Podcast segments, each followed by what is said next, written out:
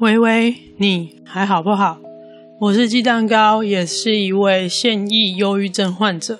在这里，小玉好不好？我会跟你聊聊一位忧郁症患者的日常，还有一些从患者的角度出发给陪伴者们的小建议。无论是你身边有被小玉乱入的人，让你手足无措，或者生病的就是你本人。希望这些经验分享能够对你有些帮助。这周是个提前的更新，因为要配合五月六号。五月六号，有人知道是什么日子吗？嗯，如果是上一代乡民把五跟六配在一起，应该会说。五六不能亡之类的。我在前几天录音的前几天，在心理师的妈宝研究室这个粉丝专业上看到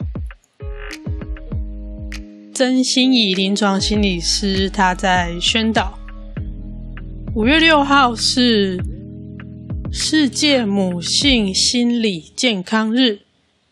World Maternal Mental Health Day, helping mothers, helping babies. No health without mental health.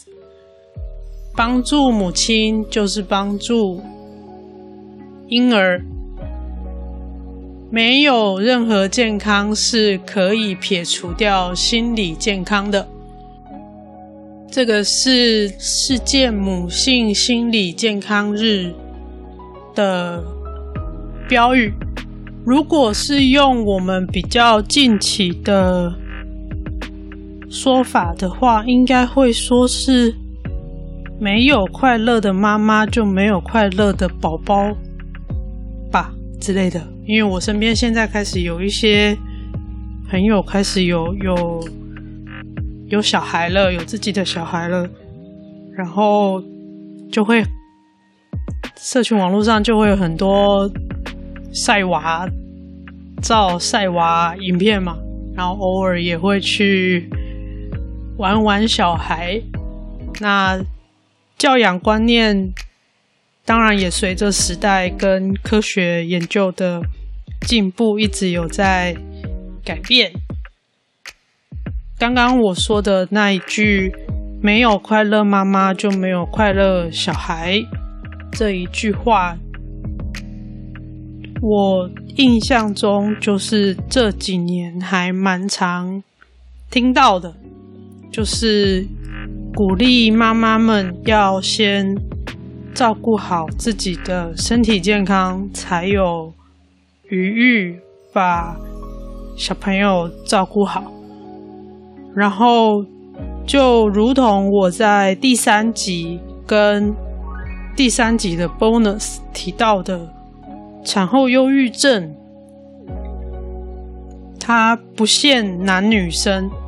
以前的研究比较着重在女性，就是妈妈。后来发现男性的产后忧郁症也是很常发生的，而且男女性的表现倾向会不太一样，他的症状表现不一样。如果你没有听过的话，可以再点回去听，在第三集跟第四集的 bonus。其实这个都源自于养小孩，尤其是新生儿，是一件很辛苦、很琐碎的事情，所以会让。主要照顾者，那以现在核心家庭的结构，就是父母亲的压力会非常非常的大。这些压力跟情绪，以核心家庭的结构的话，可能没有办法有一个好的、适当的排解管道，就会变成小郁乱入的高危险族群。这是我的想法。那当然，医学研究上也有去研究很多情绪科学跟生理科学，就是产后跟产前，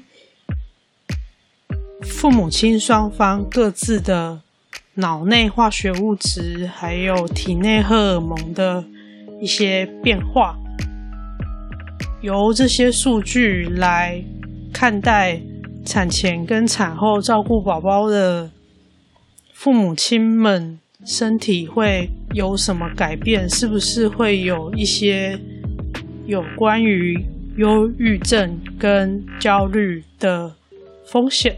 那这些东西当然也都在进行当中。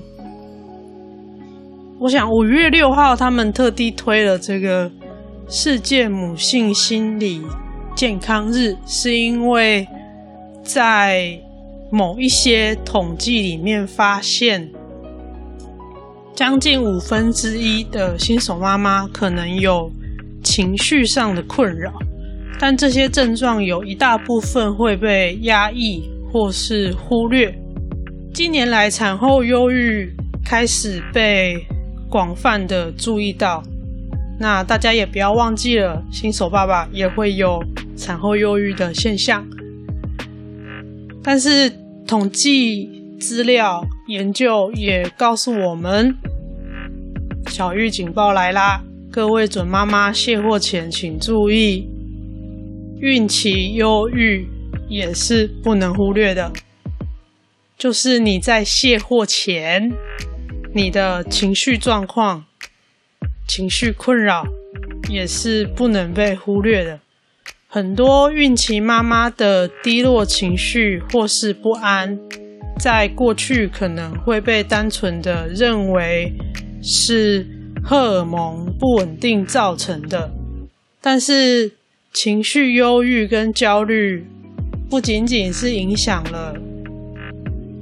孕妇的身心健康，现在有一些研究发现，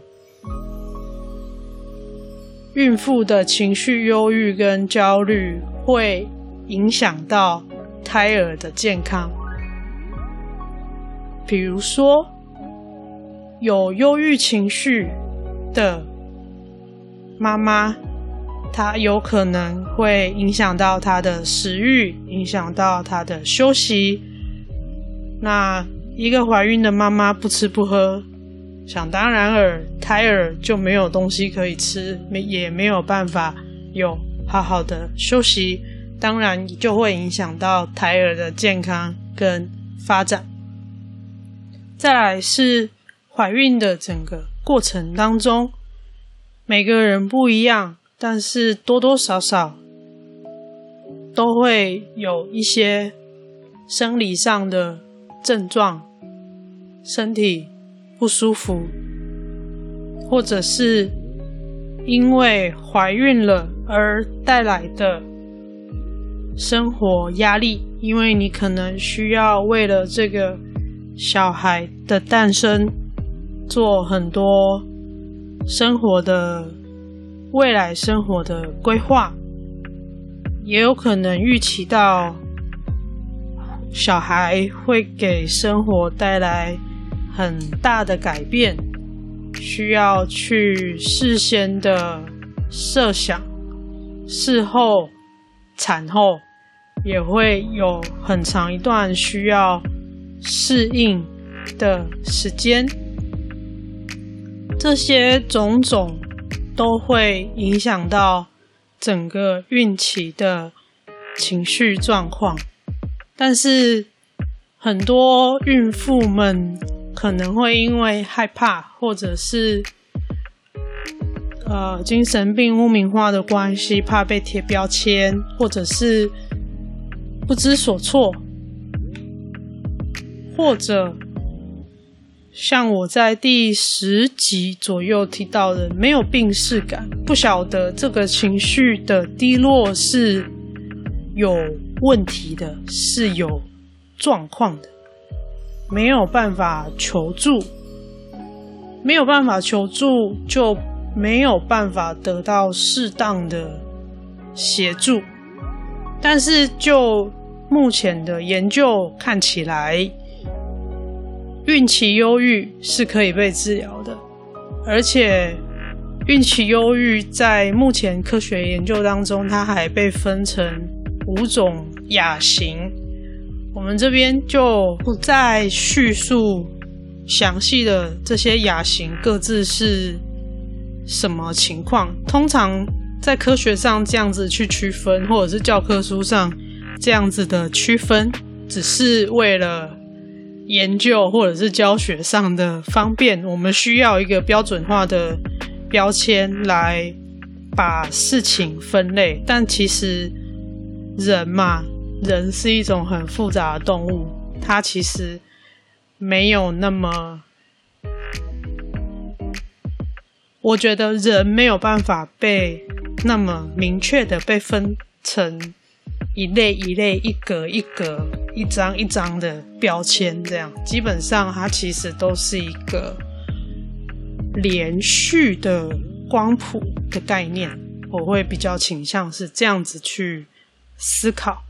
那这五种亚型，你就可以把它当成它是在孕期忧郁里面，你的表现可能会从某一种情况到另外一种情况，这中间你可能会在这中间忧郁，也有也有人会以焦虑的症状呈现，所以呢，曾心怡心理师就在他的粉专。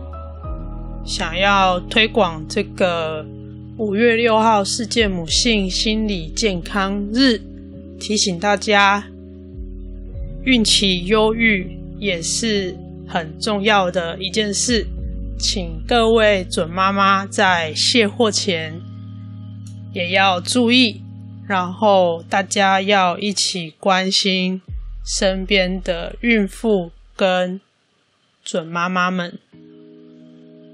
Mental health matters，心理健康是非常重要的。那么，关于孕期忧郁的详细症状跟有关的因素，跟可以治疗的方法，大家可以再去心理师的妈宝研究室的粉专详细看。真心理师他整理出来的很简洁的投影片，网址我会放在 show notes 里面。不过，其实小玉乱入这件事情，就如同我以前介绍过的小玉扭蛋系列一样，它其实都是有共通点的，就是你的很多压力跟情绪。没有办法排解，没有办法排解之后，长期下来，你会开始产生持续低落的情心情，感到愧疚，感到自己没有价值，这是情绪的部分。生理的部分，它就会开始变得退缩，可能会不吃不喝。或者是睡很少或睡很多的这些反应，你可以发现，只要是被小玉乱入的人，虽然每一个人都是不同的，每一个小玉乱入的个案都会各自有些不同，但你也可以发现，他有这些共同的表现的症状。所以五月六号。请大家一起关心身边的所有准妈妈跟妈妈们。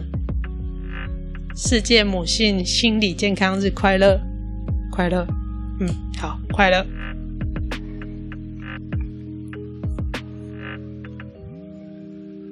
治疗的方式，因为还有牵涉到胎儿的关系，所以请务必。与你的妇产科医师详细的讨论不用害怕提出你的需求寻求协助才是最好的方法。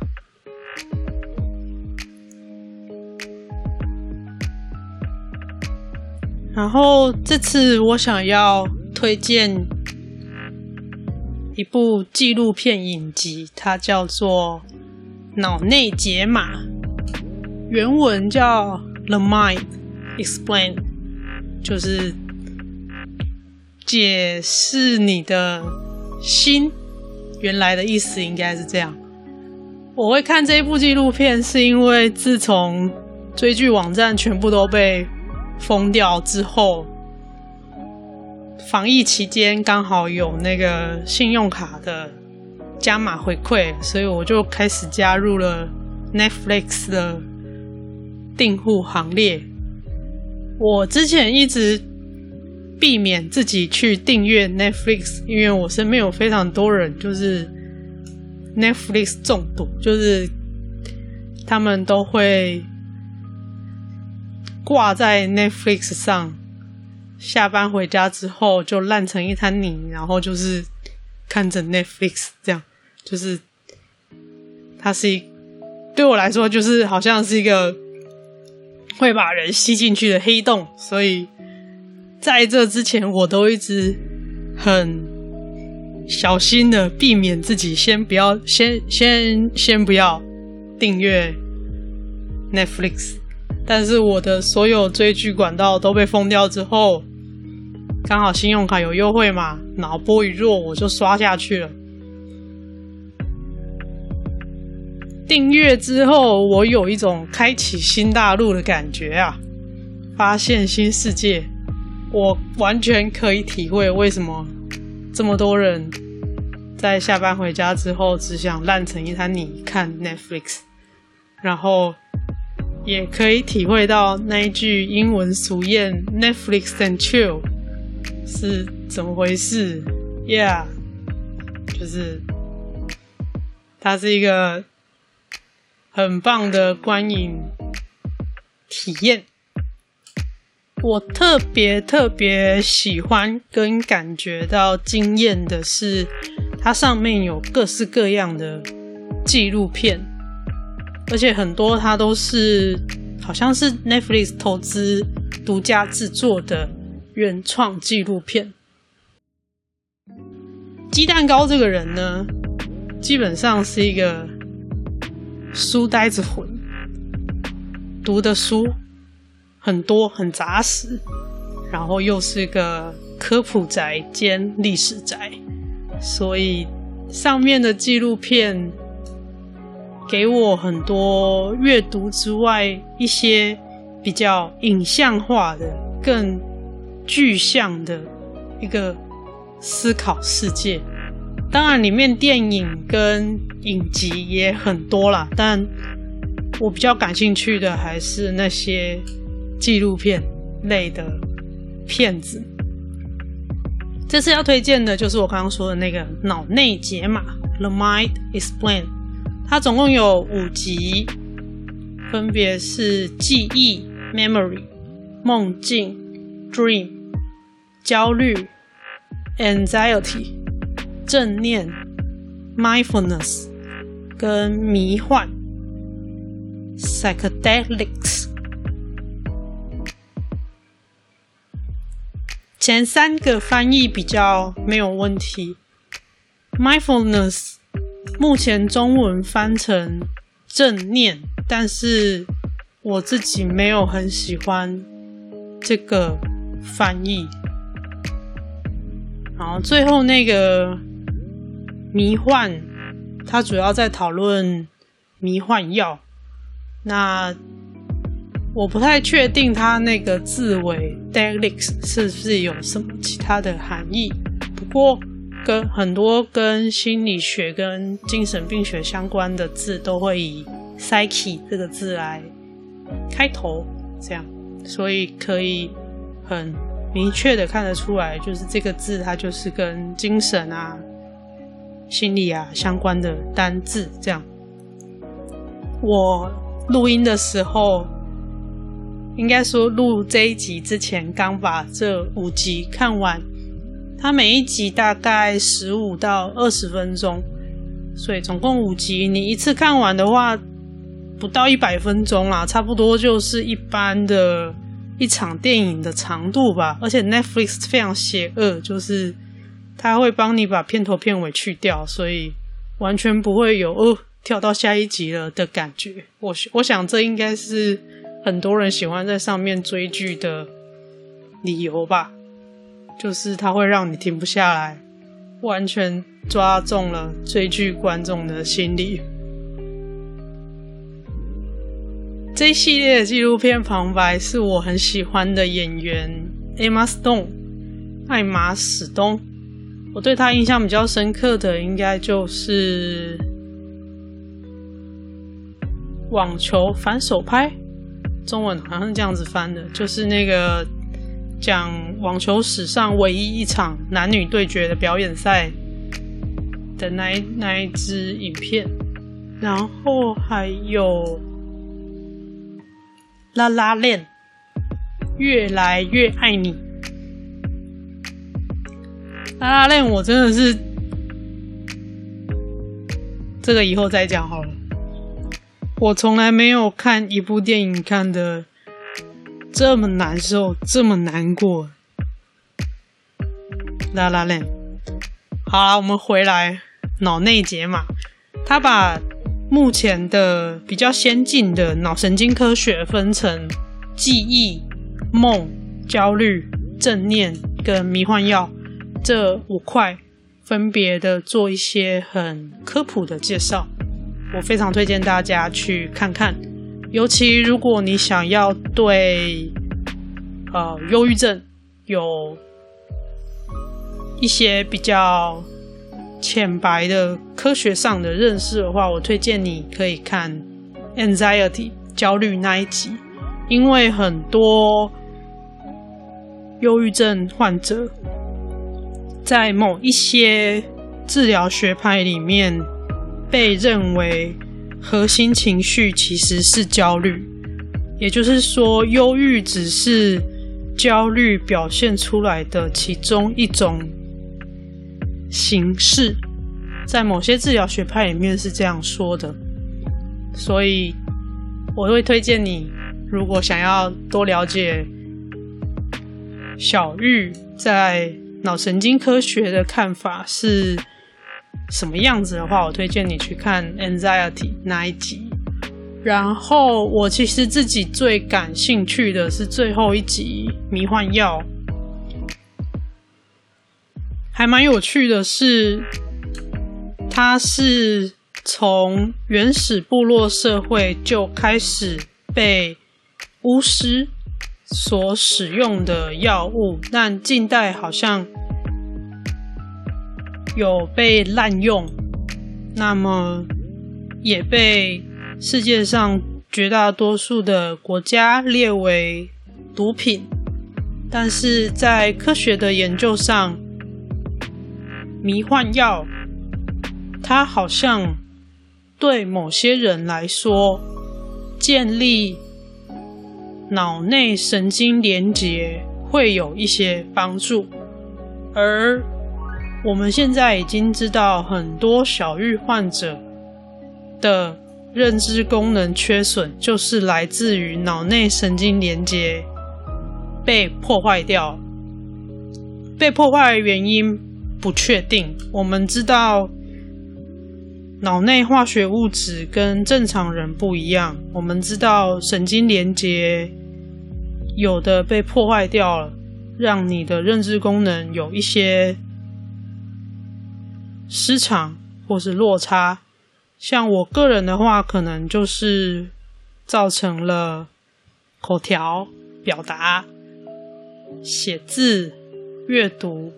这些功能上跟生病前有一些差异，但是某一些研究发现，迷幻药里面某一些成分会让大脑重新建立非常多新的神经连接，但是这些神经连接到底有什么作用，或者对于患者能够有什么帮助？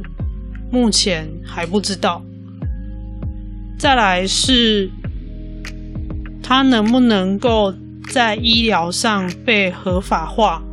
也还有一大群人在进行研究跟做推广宣传的活动。这一集，他其中一个主讲人就是《How to Change Your Mind》这本书的作者出来说明迷幻药。那他这本书呢，中文版已经出了，叫做《如何改变你的心智》。我已经有买了电子书，但还没开始看，因为我当初买了书，就是因为他在里面有写到。他迷幻药对于脑神经科学也许会有带来一些跟过往思维很不同的改变，但是目前受限于法规，它它还是毒品，而且它有被滥用的疑虑，那么在医疗用途方面就受到了。很多的限制，我想要多了解这一块，所以我有买了这本书。也许未来读书会的单元，我会把这本书拿出来说一说吧。我还蛮好奇这一块的，包括大麻。哦，推荐大家可以去听《大麻烦不烦》这一档 podcast，是由李金奇律师。主持的，他是台湾目前应该是唯一一个大麻律师吧，大麻相关的案子全部都找他就对了。他也有请了支持大医疗大麻合法化的医师上他的节目来解释，大麻里面也是有一些成分跟迷幻药类似，它会去改变脑内的神经连接。那么，在合理的剂量使用范围内，它的成瘾性低，然后对某一些患者，它的疗效好像是还不错的。但是这些东西也都一样，因为法规的关系，尤其在台湾，它还是二级毒品。超级违法，超级违法，超级违法。那在国外的话，有一些地方娱乐性大麻是合法的，但医疗用大麻我就还没有很了解。不过，以我现在是患者的角度，只要是可行的工具，它如果可以被验证出来是可靠的、有用的，我想。我都会支持，因为只要可以对患者有帮助，科学上可以被验证，我是科学的信徒，我想都是值得一试的方法，所以我并不反对迷幻药或是大麻在医疗用途上合法化。当然，这是我个人的立场。也许我看完了《How to Change Your Mind》这本书之后，我还会有一些新的想法，那就到时候在读书会的单元再跟大家分享。不过，以我目前能够收集到的资讯跟我自己下的判断，我会觉得，只要它是可以被验证的，成瘾性。低，有一定的几率能够有好的疗效，我觉得都是可以拿来作为正当的医疗用途，在医生的监督跟适当的处方为前提之下。这是我对于治疗的看法。因为就像我在前面很多集已经提过的我们目前对于药物的治疗我们没有办法知道应该说我们没有办法很快速精准的知道什么样的患者适合什么样的药物，我们只能不停的试，不停的观察。今天如果可以出现一个比较没有副作用、成瘾性低，又能够有比较高几率有疗效的药方，即使它有危险性，但是如果这个危险性或是副作用在可控制的范围内，在谨慎的处方的前提之下，我想把它作为药物化，这是一个非常理性的判断。这个就是我对大麻跟迷幻药的看法，但我目前能手边能够取得的资料还不多，加上我自己也不是医疗背景出身的，所以如果丢这些文件给我，我可能也没有能力能够理解。但以患者的角度出发，我对于这些。有希望成为药物的东西，想法就是这样。也许我不太确定，也许这句话有点政治不正确。也许就跟那些参与新药试验的慢性病患者或者癌症患者一样，那个就是一个。新的希望只是我们在试而已，而且在尝试的过程当中，都需要被严密的监督跟记录观察。好，只有一个小时的纪录片，结果我讲了好长，非常推荐大家。如果你想要了解现在最先进的脑神经科学的研究，推荐大家这一部脑内解码的纪录片。最后，最后，除了刚刚提到的大麻烦不烦这一档 podcast 节目之外，我还想要推荐另外一档新的 podcast 节目。叫做西心事务所的整间，西是分析的西，心就是心情的心，西心事务所的诊间，英文是 anatomy，就是 Anatomy 解剖跟 Mind 心或是意识，把它合在一起的一个新的字，anatomy 西。心事务所，这是一个三个精神科医师一起经营的粉丝专业跟部落格。我是偶然在脸书上发现了他们制作的忧郁症懒人包，然后我询问了可否使用他们的懒人包作为素材来做以后的。介绍小玉的节目，没想到陈医师很快就回我，而且隔没几天之后，他就 po 了他买了麦克风，然后要开始做 podcast 节目了。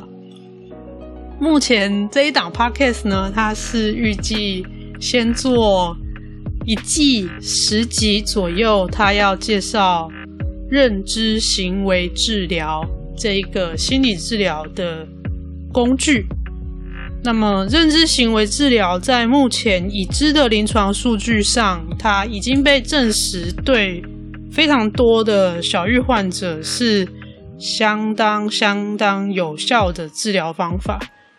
那当然，以治疗来说，有药物搭配心理治疗，效果是最好的。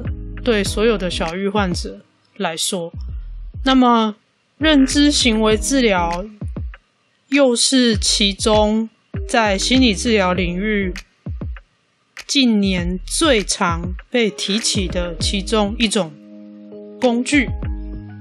陈医师会在这一档节目里面呢，介绍这个工具它是怎么发展的，它的原理是什么，它是对心理师。跟患者来说，他是怎么操作在患者身上？因为在台湾，心理治疗的话，它的资源说实在非常的有限，而且如果是自费的话，它也是一笔经济上的负担。如果你走健保的话，要排队排很久，疗程也很短。其实很多时候并不足以让患者有足够的时间，能够好好的把遇到的课题、议题处理好。这个对于治疗师、心理师跟患者来说，我觉得都是很可惜的事情。那么，就我的感觉，如果听完了这一档节目，你能够知道当中的某一些原理之后，也许你就多了一项可以自我帮助的工具，也让你身边的朋友多了一些可以。帮助你的方法，我的想法是这样。那这一档 podcast 它才刚开始，让陈医师慢慢做吧。目前上了第零集跟第一集，讲了认知行为治疗为什么他会觉得这么值得介绍。那收听的连接我一样会放在 show notes 里面，欢迎大家去听。我非常喜欢这类的专业的内容，因为理解了这些原理之后，其实我觉得就是多了一个工具在手上，然后多了一个帮助自己、帮助别人的机会。也许我们就可以在悬崖边多。拉住一个人。鸡蛋糕温馨提醒：如果你心情低落，对所有事情失去兴趣，食欲不振，睡很少或睡很多，持续两周以上，已经干扰了你的正常生活，很有可能你已经被小郁乱入，请尽快就近到精神科、身心科院所就诊。在台湾看医生已经比逛便利商店还方便了。有不舒服就要去看医生，不要拖，不要求偏方。神在你救你自己之前是不会出手救你的。如果你感觉身边的人最近工作效率突然变差，反应变慢，突然会忘东忘西，心不在焉，讲话速度突然明显的变慢，请试着多跟他说话。保持观察，如果持续这个不对劲的状况，他很有可能已经被小玉乱入，请把他抓去看医生。好的，这次小玉好不好？我想跟你说的是，五月六号，请大家多关心身边的准妈妈们。孕期忧郁也是需要被注意的，心理健康是很重要的。世界母性心理健康日，另外推荐 Netflix 的纪录片《脑内解码》（The Mind Explained），可以去看看现在的神经科学研究怎么去看你的大脑。另外推荐。大麻烦不烦？跟新西新事务所的整间这两档 podcast，从不同的角度来看小玉，的治疗，还有法律上很多有趣的见解。这个节目是在 First Story 平台制作发布，First Story App 可以针对每个单集按爱心留言，也可以私讯或语音留言给我。另外，这个节目还有 Facebook 粉丝页、Instagram 跟 Gmail 账号，连接一样，我都会放在下面 Show Notes 节目笔记里面。有任何想法或建议，都可以留言、私讯或寄信给我。不论你在哪个平台收听，也都欢迎留言、打星并分享给你的朋友。最后，很重要。抖内功能已经上线喽，Apple Pay、Google Pay 跟 Line Pay 都已经开通了，不用注册任何账号，不用填写个人资料，一次五十块，一杯蜂蜜红茶的钱。如果你愿意的话，当然欢迎你随喜更多杯。虽然不用填资料，但如果你愿意留言给我的话，我会很开心的。抖内鸡蛋糕让我未来有机会可以做出更好的 Podcast。我是电池坏掉人鸡蛋糕，小玉好不好？下次再聊，拜。